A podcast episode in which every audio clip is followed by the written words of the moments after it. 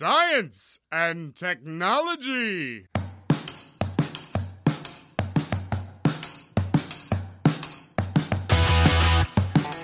Estamos on com mais um Ciencion. Hoje nós vamos falar sobre frutas. É um das minhas comidas prediletas. Eu sou Pedro Altreto, professor aqui da UFABC e hoje vou citar o saudoso, infelizmente saudoso, Jô Soares. A vida é o que a gente veio fazer nela. Eu sou Célio Angolini, professor aqui da UFABC e a minha frase de hoje é: você não precisa comer menos, só precisa comer melhor. E a gente vai ver um pouquinho sobre isso no episódio de hoje. Previsões meteorológicas dizem que vai chover semana que vem aqui em Santo André. Célio trouxe, enfim, uma frase aqui pra gente inacreditável. Bom dia, boa tarde ou boa noite, seja o dia ou o horário que você esteja ouvindo esse áudio, seja bem-vindo ao Ciencion, um projeto aqui da Universidade Federal do ABC, a UFABC, que trata diretamente com a partícula elementar da ciência, o pesquisador. Hoje nós temos pauta do nosso querido Célio Angolini, que trouxe, além de pauta, uma convidada muito especial. Célio, quem que você trouxe? Bom dia, Pedro. Hoje a gente vai falar com a doutora Angélica. Ela fez graduação em Ciências Biológicas, mestrado na Faculdade de Ciências Médicas na Unicamp e concluiu seu doutorado em Ciência de Alimentos pela Universidade Estadual de Campinas também. Atualmente, ela é pesquisadora lá no Laboratório de Bioaromas e Compostos Bioativos, onde ela está envolvida em atividades relacionadas em bioprospecção de metabólitos secundários pertencentes à biodiversidade brasileira de frutas, bem como o papel biológico dos compostos fenólicos, carotenoides, iridóides, prebióticos, entre outros, que esses alimentos possuem. Ela é membro do projeto Cobra, uma nova pipeline de descoberta e identificação rápida de compostos bioativos com benefícios à saúde em plantas e frutas brasileiras. Projeto esse que é em cooperação com a Universidade de Copenhague e a Universidade Técnica da Dinamarca e a Ultrapan. Bem-vindo, Angélica. Bom dia a todos. Muito obrigada pelo convite. Fiquei muito honrada, principalmente por falar de um assunto que eu adoro. Eu tenho muito interesse em estar estudando e aprendendo a cada vez mais. Muito obrigada. A gente que agradece, viu? Ô, Angélica, antes de a gente perguntar para ti da onde você veio, e coisa do tipo, o, seu nome, eu achei muito bonito, inclusive, chama Iramaia Angélica Nerinuma. Da onde que vem esse nome e esse sobrenome? Todo mundo me pergunta, mas assim, eu me intitulo brasileiríssima, porque Iramaia é o nome em tupi-guarani, que significa abelha mestra, e o meu sobrenome eu tenho ascendência italiana e japonesa. Então o Nere é italiano e o Numa, apesar de não parecer, mas é de descendência japonesa que advém, né, da província de Kochi, no Japão. Caramba! Então é uma mistura doida, né? Então brasileiríssima. Nossa, você é Nisei, Sansei? É... Eu sou Sansei, sou neta de japoneses com italiano e baiano.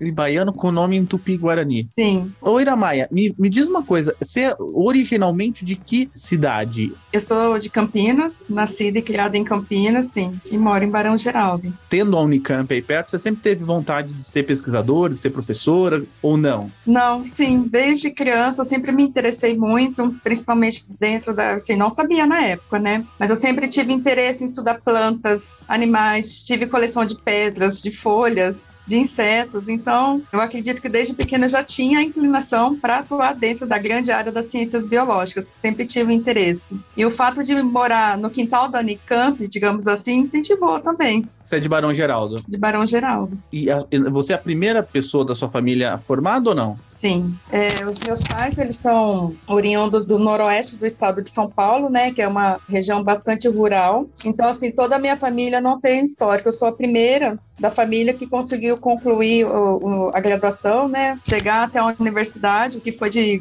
motivo de grande orgulho para a família e meu também, que é a trajetória, né? Quando eu olho para trás e relembro, não foi algo fácil, porque eu sou filha de caminhoneiro e dona de casa, exigiu um esforço, concentração, uma motivação muito grande. Então, chegar a ser doutora, né? Onde assim a minha família poderia sonhar com isso e até eu mesma, porque eu estudei toda a minha vida, a minha formação, a minha escolaridade foi realizada na periferia em escolas públicas. Então eu tenho muito orgulho das minhas origens e da minha trajetória. É algo que eu valorizo muito. Não, parabéns. O, o, o, de qual cidade? Você é do noroeste do, do estado de São Paulo? A minha mãe é da cidade de Jales e o meu pai de Araçatuba. Araçatuba, perto de Andradina. E hoje ela já tem uma filhinha linda, né? Eu esqueci o nome dela agora, mas que já tá nos caminhos que vira e mexe. Eu lembro que a gente encontrava com ela pela Unicamp lá, uma gracinha. Sim, é. Eu tenho uma filhinha, uma japonesinha, o nome dela é Helena. Ela é super inteligente também e curiosa.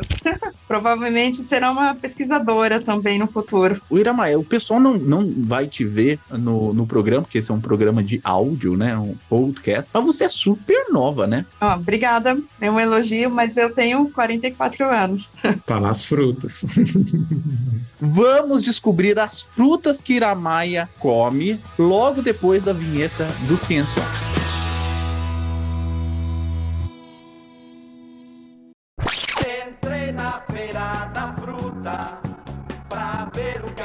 A feira da fruta tem.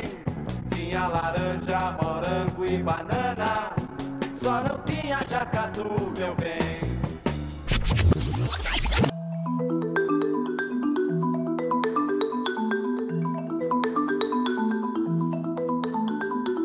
Antes de a gente começar a falar é, sobre o assunto do podcast de hoje, a gente queria saber um pouco da sua área de atuação. A gente teve agora em 2021, no ano passado, né, o Ano Internacional das Frutas, que está bem ligado com sua linha de pesquisa. Eu queria que você dissesse para a gente, então, afinal, por que, que é importante estudar as frutas e qual o papel do Brasil neste cenário? Tá bom. Antes de, de falar, eu gostaria de contar um pouco da minha trajetória, porque ela está linkada com a tua pergunta. Eu fiz biologia e eu fiz mestrado na grande área da genética do câncer. Eu, desde pequena, eu sempre tive muito interesse em descobrir as bases, aquilo que estava por trás da doença do câncer e o que poderia ser feito para tratar essa doença ou, de alguma maneira, amenizar o sofrimento das pessoas que são portadoras de algum tipo de câncer. Então, ao longo da minha formação, eu fiz mestrado nas ciências médicas, focado no câncer, e depois eu fui para ciências de alimentos. Às vezes a pessoa pensa, nossa, são áreas completamente diferentes, nada a ver. Mas não, porque eu fui convidada para vir trabalhar com a professora Gláucia aqui na engenharia Engenharia de Alimentos da Unicamp, e o foco de estudo dela era trabalhar com compostos bioativos de plantas, especificamente frutas, do bioma Amazônia, Cerrado e Mata Atlântica, e algum componente dessas frutas que poderiam ser utilizadas no futuro para gerenciar é, as doenças crônicas não transmissíveis. E dentro desse grande grupo dessas doenças estão incluídas diabetes, síndromes metabólicas, cardiopatias, inclusive o câncer. E foi daí que despertou meu interesse em estar trabalhando, estudando essas frutas. É uma coisa que vem de longa data. E quando surgiu é, o Ano Internacional das Frutas, que foi uma, uma iniciativa, né, houve uma Assembleia Geral entre a Organização das Nações Unidas, que é a ONU, e a Organização das Nações Unidas para Alimentação e Agricultura, que é a FAO, onde foi estabelecida é, uma espécie de celebração unindo essas duas agências com o intuito de aumentar a conscientização sobre os benefícios, tanto nutricionais, de consumir mais frutas, mais vegetais, mais verduras, visando uma melhora né, na, na dieta, na nutrição, em corroboração com o estilo de vida que as pessoas têm hoje, que é um estilo de vida mais corrido, as pessoas têm pouco tempo para se exercitar, para se alimentar bem, mas focando na diversificação da alimentação, buscando buscando um caminho mais saudável, gerenciar a saúde ou né, melhorar o gerenciamento daquelas pessoas que possuem algum tipo de comorbidade, como aquelas que eu citei, diabetes, cardiopatias, etc. De uma forma geral, essa iniciativa entre a ONU e a FAO, elas visam né, o reconhecimento correto das qualidades, os nutrientes das, de frutas, eu vou falar mais do Brasil, mas frutas de biomas no mundo inteiro, focando também a aplicação industrial dessas frutas. Então, assim, buscando os novos sabores, novos produtos, novos ingredientes e, por que não, novos fármacos, novos farmacêuticos, nutracêuticos, no caso, né, que poderiam auxiliar no gerenciamento de algumas doenças ou simplesmente promover o bem-estar. O, o, o Iramaia, agora a gente, assim, entrando bem no assunto, né, você estuda os compostos bioativos dos frutos, né? Queria que você falasse um pouquinho da importância da gente ter uma dieta balanceada, né? E se é verdade, né? A gente escuta isso direto, que as frutas ou os compostos bioativos das frutas, eles servem servem para prevenção e tratamento realmente de doenças? Bem, eu acredito a princípio, né, acho que é uma coisa já postulada, que todo indivíduo ele deve, para ter uma boa saúde, ter uma alimentação adequada e fazer exercícios. Então, óbvio, se você tem uma alimentação adequada, consome uma quantidade correta e variada de frutas, isso tende a auxiliar né, nos seus processos metabólicos e, consequentemente, promover boa saúde. E os, os compostos bioativos, eles realmente servem para prevenir e tratar doenças? É, o que eu quero dizer é que se você mantém um estilo de vida saudável, o que seria esse estilo de vida saudável? Ter uma dieta equilibrada, praticar exercícios físicos regularmente, ingerir uma quantidade ideal e diversificada, tanto de frutas e vegetais variados, esses fitoquímicos eles, eles vão auxiliar na manutenção da boa saúde. É uma coisa intrínseca que está inerente dessas frutas.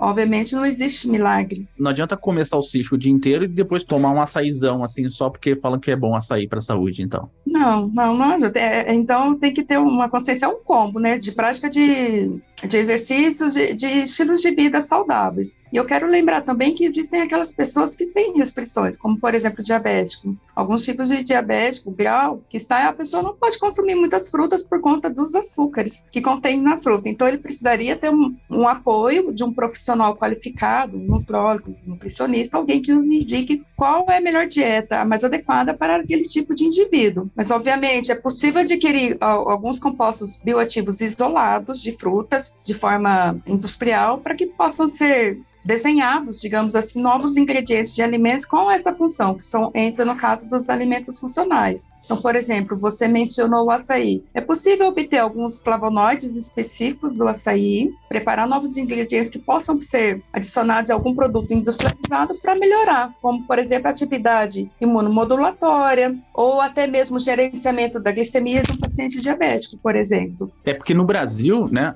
aqui em São Paulo, o pessoal de São Paulo sabe disso, a gente não come açaí, né, sério? Na verdade, a gente come um sorvete que é um xarope de açúcar que tem a cor do açaí. Eu, eu já comi açaí uma vez, é, o gosto é totalmente diferente o gosto, é totalmente diferente. E o açaí original, não, é muito bom. É muito bom, mas é totalmente diferente, né? Sim, é verdade, porque os manauaras, as pessoas que estão na região amazônica, além de com, não consomem gelado, congelado como nós, é in natura, temperatura ambiente e não tem nenhum tipo de adição de açúcar ou algum outro carboidrato. Então é o tipo de cuidado que a gente deve ter, né? Não basta só ingerir a fruta, mas de que maneira que esse alimento está sendo ingerido. E aí então aquelas curas milagrosas do limão que aparecem pelo WhatsApp, enfim, aquelas coisas não existem, tomem cuidado.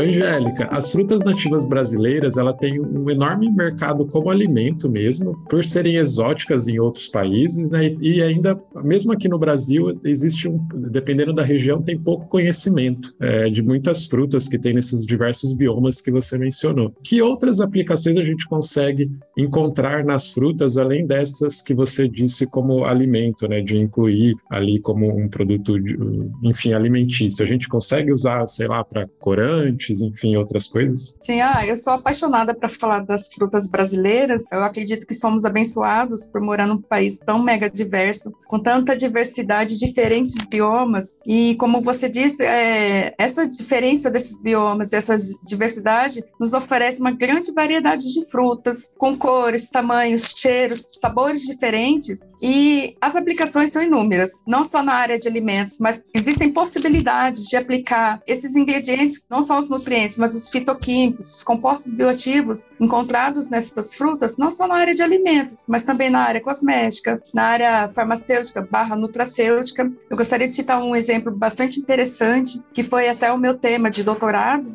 Eu trabalhei com a fruta genipapo, ela é bem comum na região amazônica aqui do Brasil e na região amazônica do Peru e Colômbia. Ela é uma fruta que tem um cheiro bastante característico, um sabor bastante característico. O que, que é bastante característico? Ele tem um cheiro bastante pungente, bastante forte. E o gosto, assim, é, é ácido? Um pouco ruim, um pouco estranho. O gosto é bem ácido, um gosto estranho, é, eu diria estranho, mas não é ruim, é bem ácido e ela é riquíssima em ferro. Então, pensando assim numa aplicação, onde a gente mora num país que existe o paradoxo, né? Crianças muito obesas e crianças subnutridas, seria possível trabalhar com o genipapo para introduzir na merenda escolar, para suprir, por exemplo, a deficiência de ferro, considerando que é uma fruta que é riquíssima em ferro, riquíssima em vitamina C. Por outro lado, ela, a fruta verde, ela nos oferece um corante muito especial. Por quê? Os indígenas utilizam muito genipapo para pintar a pele, existem algumas patentes fora do país que as pessoas utilizam o corante do genipapo para fazer tatuagens, tatuagem preta. Mas o interessante é que é possível conseguir do fruto verde do genipapo várias tonalidades que vão desde o azul,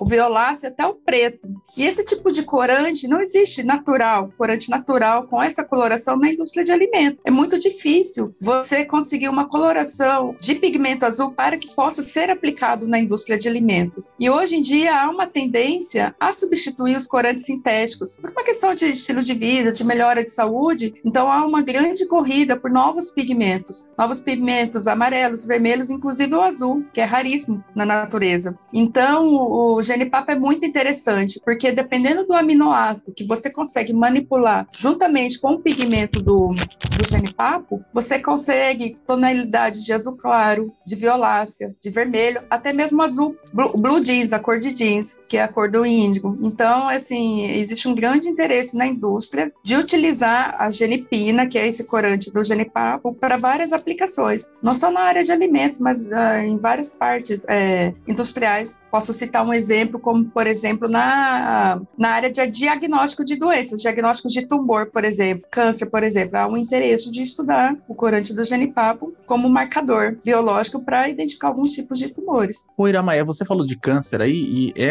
é talvez seja a doença que as pessoas mais têm assim, receio, né? Elas ligam muito o câncer à alimentação, né? Uma parte importante da nossa sociedade. E nessa esteira, a gente tem muita propaganda dos que a gente chama dos superalimentos. Cada, todo ano tem um superalimento. Já foi o açaí. Goji Goji também, que o pessoal é, bastante. Já foi Guaraná também. Muitos alimentos o pessoal fica falando, super, esse daqui vai curar, isso aí vai proteger você contra o câncer, etc e tal. O que, que tem de verdade nesses, nessas ideias de superalimentos? Vale a pena a gente gastar um dinheirão para comprar o, o Goji Berry, nem se for em cápsula, ou o Goji Berry que a gente compra lá no Mercadão aí de Campinas, que tem Goji Berry aqui no, no Mercadão aqui de São Paulo? Bom, eu é, preciso falar duas coisas em relação às superfrutas. Sim, existem super, as superfrutas. O que são superfrutas ou superalimentos? São aqueles que têm um diferencial, um nutriente diferenciado, um composto, um teor de composto bioativo diferenciado. Por exemplo, o açaí ele é considerado uma superfruta, porque ele tem um teor aumentado de flavonoides, como por exemplo o flavonoide é,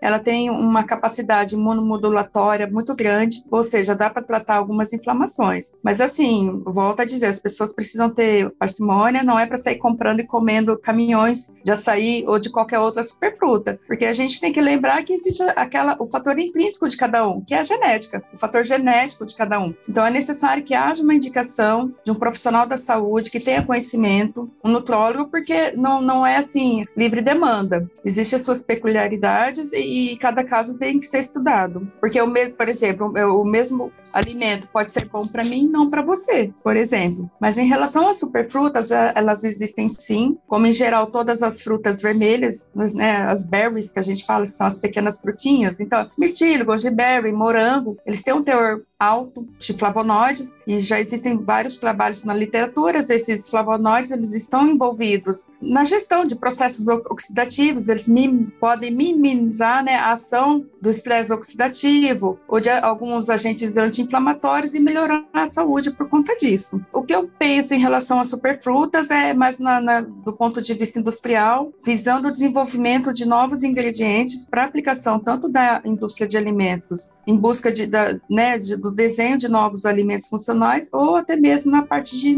de produção de novos nutracêuticos. Mas assim, eu não vejo com bons olhos assim, a indicação, por exemplo, ah, tem açaí, vamos comer um caminhão de açaí que vai ter o efeito. Não, isso pode até, a gente tem que lembrar que existe o sinergismo com outros nutrientes que fazem parte da dieta ou até mesmo antagonista, então dependendo da quantidade pode ter um efeito nocivo para o indivíduo. Então, sempre a gente deve ter o bom senso e conversar com um profissional especializado na área de saúde e não ser assim, né, livre demanda, comendo caminhões de frutas sem ter o conhecimento.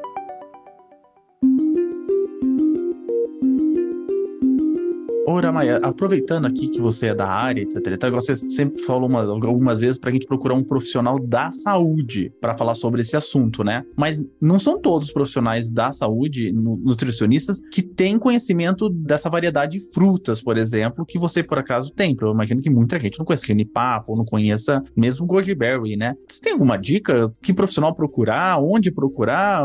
Alguma coisa do tipo? Sim, eu indicaria um profissional que eu diga é um médico nutrólogo ou nutricionista especialista na área, que trabalha especificamente com compostos bioativos, ou uma, né, uma, uma existe uma, uma, área emergente no Brasil, mas fora do país já, já está caminhando, que são tanto nutrólogos e nutricionistas que estão envolvidos trabalhando com a nutrigenética e nutrigenômica voltada para a área de compostos bioativos. Então, assim, eu acredito que a informação é sempre importante, você buscar informações, artigos científicos, né, científicos e não, assim, a, como que eu posso dizer? WhatsApp. WhatsApp, algumas coisas de YouTube. Então, assim, o conhecimento científico sério e a ajuda desses profissionais especializados na área de ciências de alimentos ou nutrição com foco do uso de compostos bioativos em alimentos. Angélica, indo para essa ideia mesmo de, de, dos compostos bioativos, de medicamentos ou nutracêuticos que você falou aqui, até que seria legal se você puder dar uma dizer qual é a diferença de um nutracêutico e um medicamento, mas a gente vê ainda, é, enfim, no marketing, na mídia, muitas receitinhas, misturinhas de frutas que vai virar um, um super detox, enfim. Quando a gente pensa para esse lado mais nutracêutico de medicamento dos alimentos, é do, do elemento in natura ou a gente precisa isolar o composto, fazer alguma transformação? Como é que é essa área? Obviamente que o consumo do alimento in natura ele ajuda, faz parte de ter um estilo bom de vida, uma dieta equilibrada. Então, assim, de forma alguma eu estou dizendo para não, não consumir. A gente deve consumir né, as porções de frutas ao longo da semana e de forma diversificada é super válida e importante. Mas do ponto de vista nutracêutico é, por exemplo, vou citar novamente o exemplo do açaí, ele tem um flavonoide chamado velutina. Então, assim, qual é a diferença? Comer um caminhão de açaí ou consumir uma cápsula nutracêutica de açaí, onde esse flavonoide velutina ele será isolado, estará né, dentro da cápsula em maior proporção. Então, existem estudos, estudo é uma, algo bem sério, científico, para você conseguir desde os passos da extração desse flavonoide, da purificação dele, do teor que deve conter na cápsula, né? Que existe uma dosagem também para que, que ela não possa ser tóxica, porque, eh, como já dizia Hipócrates, né? É, a diferença entre a, o alimento e o, e o, veneno é a quantidade, o, tudo que a gente faz. Então, existem estudos para testar também a toxicidade desses elementos, desses compostos bioativos, para que eles possam ser consumidos de forma segura. E você me perguntou qual é a diferença do medicamento e do nutracêutico. O nutracêutico ele não é um medicamento, ele vai agir como um adjuvante. Se você está, está me perguntando é, como por exemplo no gerenciamento de alguma doença, ele vai ser um tratamento adjuvante, um, né, que vai fornecer, potencializar, digamos assim, a, talvez não seja o termo mais correto, mas ele deve ser utilizado é, em conjunto com o medicamento, de man maneira alguma, né, se não for por indicação do médico, o, o paciente deve deixar de utilizar o medicamento para usar só o nutracêutico, isso não. Mas ele pode ser usado em conjunto, se assim o, o médico concordar, para que haja melhora né, no sistema do, do paciente daquela afecção tem. Isso que você falou é importantíssimo mesmo, porque a gente sabe que tem uma grande gama de pessoas que abandonam tratamentos é, medicamentosos, né? É porque acreditam que uma fruta ou um alimento vai curar ela, está fazendo o mesmo efeito, né? Então é importantíssimo deixar isso registrado aí pro pessoal que é coadjuvante aí no tratamento, né? Desde que o médico aprove, né? Mas não abandona e o tratamento que você está fazendo por conta de receitinhas é, milagrosas, hein? É, eu acho isso bem sério, inclusive já ouvi relatos relatos de pacientes portadores de câncer que deixaram de fazer, seguir com o tratamento para fazer uso, por exemplo, de graviola, sendo que existem alguns estudos científicos que indicam que ele pode atuar, mas ainda não é algo postulado. São necessários maiores estudos, estudos clínicos, com grupos maiores de indivíduos, indivíduos de diversas idades, idades variadas e etnias diferentes. Então, por favor, não façam isso. Ô, ô Iramaia, para a gente, já estamos nos encaminhando para o final do programa, um programa curto, mas cheio de boas informações, né? Gostaria que você deixasse também um, aviso, porque muita gente acha que, ah, para que a gente vai conservar a natureza, né? A gente vai destruir, destrói mais um pouquinho aqui, bota mais um pouquinho, né? Para que, que tem tanta árvore no, no, na Amazônia, né? Vamos tirar um pouco das árvores, né? O pessoal pensa isso. Do ponto de vista ambiental, né? É, é difícil você convencer algumas pessoas. Elas sempre vão, vão vem com o argumento de que ah, a gente está sendo muito romântico de manter a árvore, os animais todos bonitinhos e simpaticamente vivendo lá na, na floresta. Mas do ponto de vista de estratégia econômica para um país, né? Por que, que, é tão importante a gente cuidar da nossa nosso meio ambiente? Nossa, ótima pergunta. Eu fico muito triste quando eu fico sabendo desses desmatamentos de grandes áreas, não só da Amazônia, mas assim como de todos os biomas. Porque a gente tem uma riqueza tão grande, uma diversidade tão grande de plantas, de frutas, e a gente não conhece a nossa diversidade. Pouco se conhece. Por exemplo, na Amazônia, catalogado hoje, existem mais ou menos 550 fruteiras, 550 tipos de frutas. Mas a gente não conhece nada disso. E se desmata, como que a gente vai conhecer? Eu fico pensando assim, a quantidade de doenças que poderiam ser curadas se a gente tivesse condições, se fosse preservado, de descobrir novas moléculas, novos compostos que poderiam ser úteis, tanto do ponto de vista na área da saúde, quanto do ponto de vista industrial. A infinidade de, de produtos que poderiam ser criados. E linkado a isso, gerar, né? Aumentar a biodiversidade, preservar o que já existe lá, gerar uma sustentabilidade ambiental e, intrinsecamente, né, está intimamente ligado com, com isso, melhorando a subsistência da, dos agricultores, daquelas populações que moram naquelas regiões e criar novos elos também na, na, cadeia agroalimentar. Então, como eu disse no início, o Brasil é um país de grandes paradoxos, né? Eu acho curioso, a gente é o terceiro maior produtor de alimentos no mundo. E por que, que tem tanta fome no Brasil ainda? Tantas crianças, por um lado, subnutridas, por outro, crianças obesas, sendo que a gente, assim, não falta comida no Brasil. A gente tem, é uma terra que tudo que se planta cresce e existe em variedade e diversidade muito grande e quantidade. Então, é, eu acho, assim, que a gente precisa voltar para esse olhar de preservação dos nossos biomas e também arrisco a dizer a questão da um olhar diferenciado para as questões de bioeconomia, da economia circular do nosso país. Porque, assim, é, é, é, muito lindo falar da questão da preservação, mas não pensar em economia. Só que hoje em dia são coisas que estão intrinsecamente ligadas, a gente tem que pensar. Então, assim, pedir aos políticos, né, às pessoas de, de, de conscientização, não só da preservação, mas de que maneiras que a gente pode também gerar uma economia verde, né, que não destrua tanto a, a, a nossa biodiversidade, mas que possa gerar economia de uma forma sustentável. Irama, o que eu fico assim maluco mesmo é que as pessoas, algumas pessoas, né, que você conversa, elas não conseguem ver a riqueza. Eu escuto muita gente falando assim: "Nossa, lá na Amazônia tem ouro, ouro direto, ouro, ouro, ouro, e tem muito petróleo, petróleo". Tipo, cara, mas o que tá em cima, eu na minha visão vale muito mais do que qualquer ouro que você possa pegar embaixo. O que tá, o tanto de moléculas prontas que tem lá, o tanto de, de, de animais a serem estudados é muito mais rico do que todo o ouro que você possa tirar ali de baixo, sabe? É, é uma, uma, é uma visão meio pobre, é meio pobre de, de, de conceito, né? A pessoa só vê é, valor naquilo que ela pode vender hoje, agora. Se ela não vender agora, eu sei que tem muita gente é, que pode desmatar por algum motivo de sobrevivência, mas uma grande parcela da, das pessoas desmata para não fazer nada com a terra até, né? Ela desmata e deixa a terra lá, não planta, também não faz nada com a terra, né? E que é um valor que é até atrelado por nós mesmos, né? O que você faz com um pedaço de ouro? Você come? Você, no máximo, faz um peso de papel. Nada, eu não, eu não entendo esse valor que as pessoas dão a, a, a, ao ouro, por exemplo. É uma coisa que eu não. Eu não sei, eu falo assim, eu não sei o que eu vou fazer com outro tipo. Eu não sei, é, é uma coisa de valor mesmo, o valor que você dá às coisas, né? Você tem que tomar cuidado com, com exatamente isso, né? Cara, nossa, quando você vê uma planta, uma árvore, por exemplo, né? Eu adoro árvore, adoro planta. Eu acho muito caso que eu cresci na, em São Paulo, né? E você vê uma árvore, ela demora anos para crescer, anos para crescer. E a pessoa não valoriza aquilo, né? Eu tenho um irmão que ele destruiu uma árvore na porta da casa dele, né? Tinha uma árvore muito bonita, etc e tal. Até hoje ele escuta, toda vez se, se o Fernando estiver escutando essa, essa, esse podcast, ele vai saber que eu tô falando dele. Ele destruiu uma árvore que a, a minha mãe, quando foi morar naquela casa, quando a minha mãe era foi casada 17 anos, aquela árvore foi plantada. Depois de 50 anos, a árvore estava lá enorme, linda. Mas só que as folhinhas da árvore sujavam o, o, a calçada. Imagina. E ele destruiu uma árvore. Falou que estava com cupim. Mentira, não estava com cupim coisa nenhuma.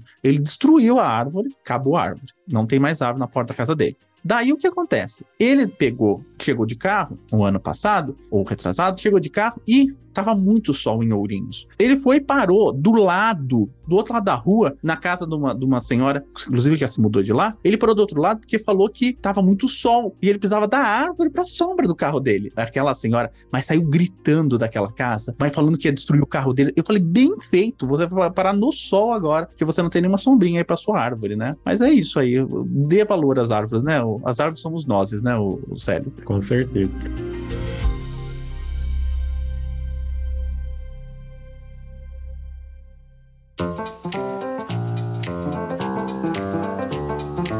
E para não, não, terminar sem, né, que o Pedro levantou a bola lá em cima, acho que agora todo mundo tá querendo saber, né, Angélica? Qual que é o segredo da juventude aí, das frutas? Ah. Eu vou fazer uma pergunta ainda mais direta agora para você e pro Célio também. Qual é a fruta que você mais gosta, Ira Maia? Eu amo jabuticaba. Ah, eu também gosto muito de jabuticaba. Você com a casca ou não? Com a casca. E daí você senta num pé de jabuticaba e come um mundaréu. Nossa, eu gosto muito, eu adoro. E ela é rica em compostos bioativos, gente. rica em antocianinas. O difícil da jabuticaba é que é uma fruta difícil de transportar, né? Até o, uh, alguns amigos meus americanos dos, da, da, Europa que vêm pro Brasil, eles adoram jabuticaba. Eles ficam perguntando por que, que não se vende jabuticaba fora do Brasil. Muito difícil. Fermenta fácil. Ela é muito perecível, né? Muito perecível. Então, se você tem, se você tiver um pé de jabuticaba em casa, é, conserve-o. E você, Célio, qual é a sua fruta predileta? Ah, não sei se eu tenho uma predileta. Eu geralmente gosto de frutas mais ácidas, mas acho que a que eu como mais é banana mesmo. Eu também. A fruta que eu mais gosto é banana. E qual é a fruta mais estranha que você já comeu, Célio? Mais estranha? Pergunta pra Iramaia, deixa eu pensar primeiro. Iramaia, qual é a fruta assim que você acha que ninguém aqui no, no nossa audiência conhece? Você sabe que a gente, a gente gravou um programa sobre fruta do lobo. E eu demorei um programa inteiro para descobrir que a fruta era do lobo guará, que ele comia aquela Sim. frutinha do lobo. Eu demorei um programa inteiro. Chegou no final, me deu uma epifania, eu descobri. Fui descobrir isso aí. Me fugiu. Ah, lembrei o nome dela. Acho que é a, a mais estranha, que eu gosto bastante dessa fruta e pouca gente conhece, é tamarindo. Tamarindo? Todo mundo ah, conhece tamarindo? tamarindo? É o Chaves? Ah, do Chaves, quem, mas, é, mas aí é o povo mais antigo que conhece, né? O pessoal mais novo não conhece o Chaves. Aí. Mas todo mundo lá no Chaves via suco de tamarindo, mas aí, qual que é, como que é a fruta? Muita gente não sabe. E você, Maia? Na verdade, assim, ela é, eu, eu acho estranho, mas ela até que ela é bem comum. Eu acho jatobá, porque ele tem um cheiro muito pungente, né? Eu acho uma fruta estranha. É, a fruta mais estranha que eu já comi, que a minha mãe adora, inclusive, ela, quando alguém na cidade está vendendo essa fruta, todo mundo sabe que tem que avisar minha mãe, o Ourinhos inteiro avisa minha mãe que estão vendendo essa fruta. Antigamente se vendia essa fruta na esquina lá da Praça Melo Peixoto em Ourinhos, hoje tá Pedro denúncia, viu? Mas o prefeito proibiu de vender fruta na rua, lá em Ourinhos, então botaram, coitado do senhor, que vende marolo. Marolo é... Ah, é, marolo. Marolo.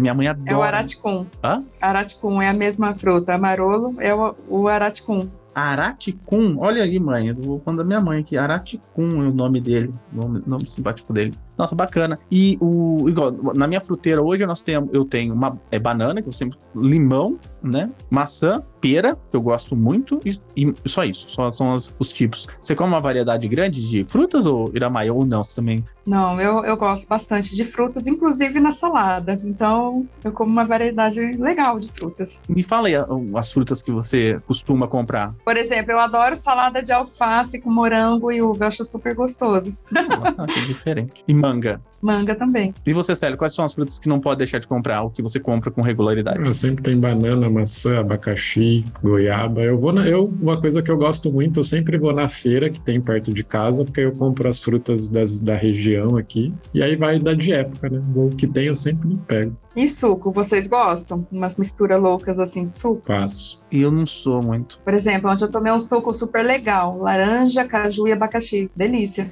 Caju. Caju também é ótimo, viu? Meu suco favorito é abacaxi, couve e limão. Ó, tem uma fruta que ninguém falou aqui. É uma das minhas frutas. A minha fruta predileta é banana, mas eu tenho um, uma paixão, assim, maluca mesmo. Mas eu compro muito raramente essa fruta. Assim, tudo que é difícil, tudo que não descasca fácil é difícil de fazer, né? E tem que ter. É, que ó, adoro abacate. Abacate adoro, assim paixão por abacate. Ah, mas abacate não precisa descascar. Ah, você tem que tirar o caroço lá. Tem... Eu bato no liquidificador. Eu bato no liquidificador, né? Coloco um pouquinho de açúcar. É, né? Às vezes coloco um pouquinho de leite também. Nossa, eu adoro aquele negócio. Aquele negócio que eu adoro, assim, de paixão mesmo. É, Sabe abacate. como eu gosto, Pedro? É. Abacate, limão e hortelã. Olha, hortelã eu tô, eu tô devendo, porque eu, eu não tô comprando hortelã, eu queria plantar todo mundo fala que hortelã só você plantar aqui que dá, mas toda hortelã que eu planto morre. Porque você não molha. Não, sério, sério. A minha, a minha maravilhosa cebolinha tá indo super bem, viu? Minha, cebolinha tá feliz pra caramba. Então, não é. Eu não sei, eu não me dou bem. Eu tomo muito tereré, né? E eu tomo muito, muito, muito limão. Pessoal de Santo André, se o limão estiver subindo em Santo André, a culpa é minha, que eu acho que eu devo comprar uns 40 limões aí, 50 limões aí. Por semana deve ser pelo menos uns 20 limões que eu compro por semana. Então, limão é o que eu mais tomo aqui em casa. Mas ó, a gente já falou bastante de fruta, então a gente já tem alguma receita aí da Iramaia. Vocês não estão vendo a Iramaia, mas super jovem, impressionante. Vou, vou, tenho que começar a dieta. É que nem aquela pessoa, né? A pessoa tem a pele meio destruída, né? Daí ela vem vender creme pra você. Você não acredita na pessoa que vem te vender creme, né? Se ela tá com a pele destruída, né? Ela, não, não dá. Então a Maíra Maia pode falar bem, porque tá super jovial aí com é, falando de frutas. É, então, Angélica, o, o nosso podcast ele é bastante ligado com o ensino, né? Então a gente sempre acaba terminando, deixando aberto para o nosso convidado falar uma, uma mensagem para quem estiver ouvindo e quiser trabalhar nessa área, onde pode encontrar, que cursos fazer, né? Porque não existe um curso, tem um curso de alimentos, lógico, mas não existe um curso só específico de frutas, né? Mas além de alimentos, que outros cursos essas pessoas podem fazer para estudar essa área de, de alimentos que é incrível. Então, se a pessoa tem interesse em conhecer um pouco mais sobre o universo né, das frutas e vegetais em geral, existem muito bons cursos de graduação por todo o Brasil. A FEA Unicamp é um deles, mas eu acredito que qualquer curso que esteja inserido na, na área das ciências dos alimentos, nutrição, engenharia de alimentos ou farmácia, ou biologia, a, a pessoa terá a oportunidade de aprender um pouco mais sobre as frutas e, e os seus compostos. Bacana. Iramaia, muito obrigado mesmo pela sua participação. A gente vai querer você mais vezes aqui, até para falar de algumas frutas específicas. Você deu aí uma pincelada em algumas delas, falou do volute, vo, velutina, é, é, falou de alguns nomes ah, bacanas com relação a, alguns determinados frutos. É, a gente vai querer você mais vezes aqui para falar com a gente. Muito obrigado mesmo. Eu que agradeço pela oportunidade. Muito obrigado. Obrigada. Muito obrigado, Célio, pela pauta, pauta sempre bacana aí do Célio, que agora está no Agro. Interagro. Interagro, o Célio agora que faz parte do Interagro. Se você segue o Célio nas redes sociais aí, você sabe do que eu tô falando. O Célio,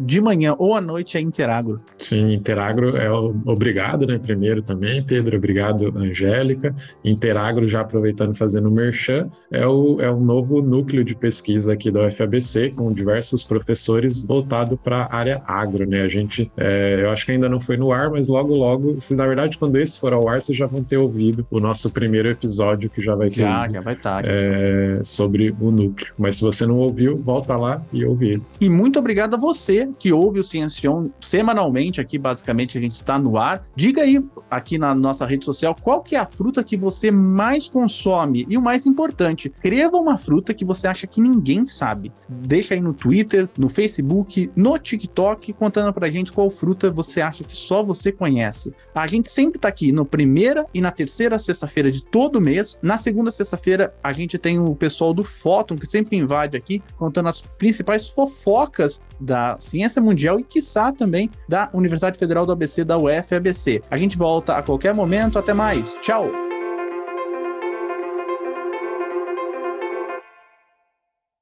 Este podcast foi editado por Fê Gomes.